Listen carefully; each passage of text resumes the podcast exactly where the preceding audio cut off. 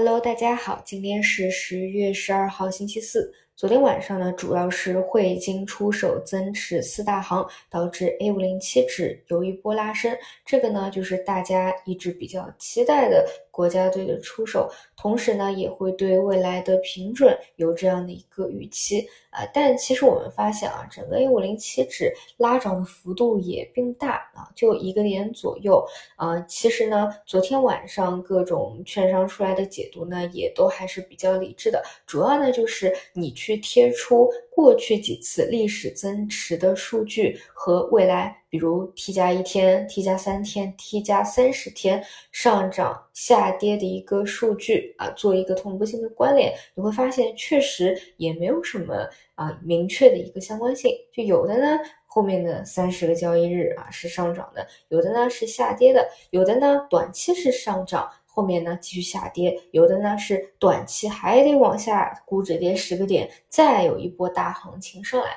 就确实就觉得，包括跟以前的这个这个印花税一样啊，就是不能刻舟求剑嘛，所以呢其实也不会说觉得这个情绪有多么的好啊，那这个呢在我看来反而是一件好事。其实现在真的就是怕情绪又好了，但是呢真金白银资金又不够啊，重新再来几个过山车。我觉得就把它当成又一次的政策利好看待就好，等待市场自行的反转。整体来说呢，还是意义啊大于实质，就是对于后面纯准有没有入场也是有了新的预期，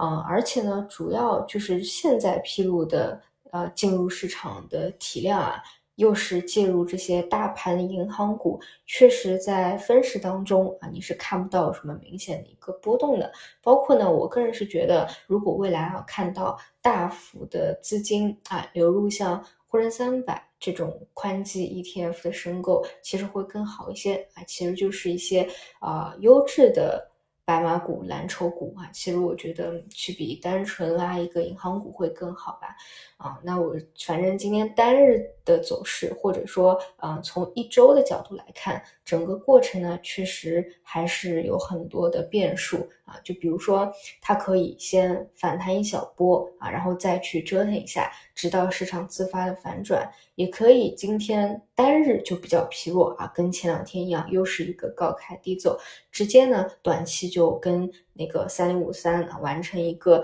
啊双底，然后进行一个反转，这些都是有可能。在这个时候位置，我觉得尽量还是以一个月为维度吧，去看未来可能有的一个结果啊。为什么一个月？因为从八月二十八号啊，如果你认为是一个重要的那个四件七法的政策底到现在也快两个月了啊，这个都是重要的一个节点，嗯。然后，然后的话就是现在市场比较强的，其实还是两块啊，一个是医药线，一个是华为线。医药线呢，昨天、前天讲的是这个减肥药啊，第一天调整说的是，嗯，如果它还会延续上升趋势的话，基本都是在三个交易日以内，嗯，完成调整，然后看十日线。但实际上呢，它的走势。会更强一些啊！它昨天啊就一天的调整，很多大票就非常抗跌，甚至继续反包了啊！所以现在这一块还是非常的强劲。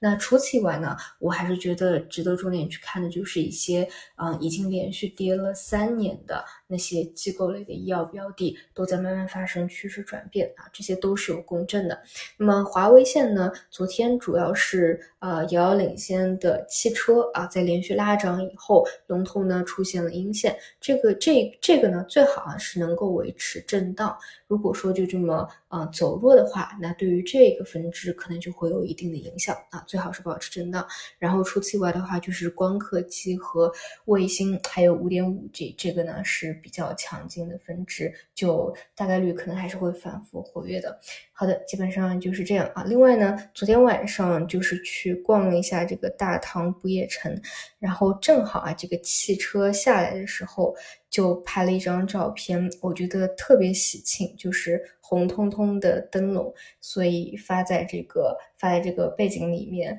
希望我们的市场在经历这么艰难的熬底以后，我们还是能够看到未来，等到它的一个反转的契机的。好的，那么我们就中午再见。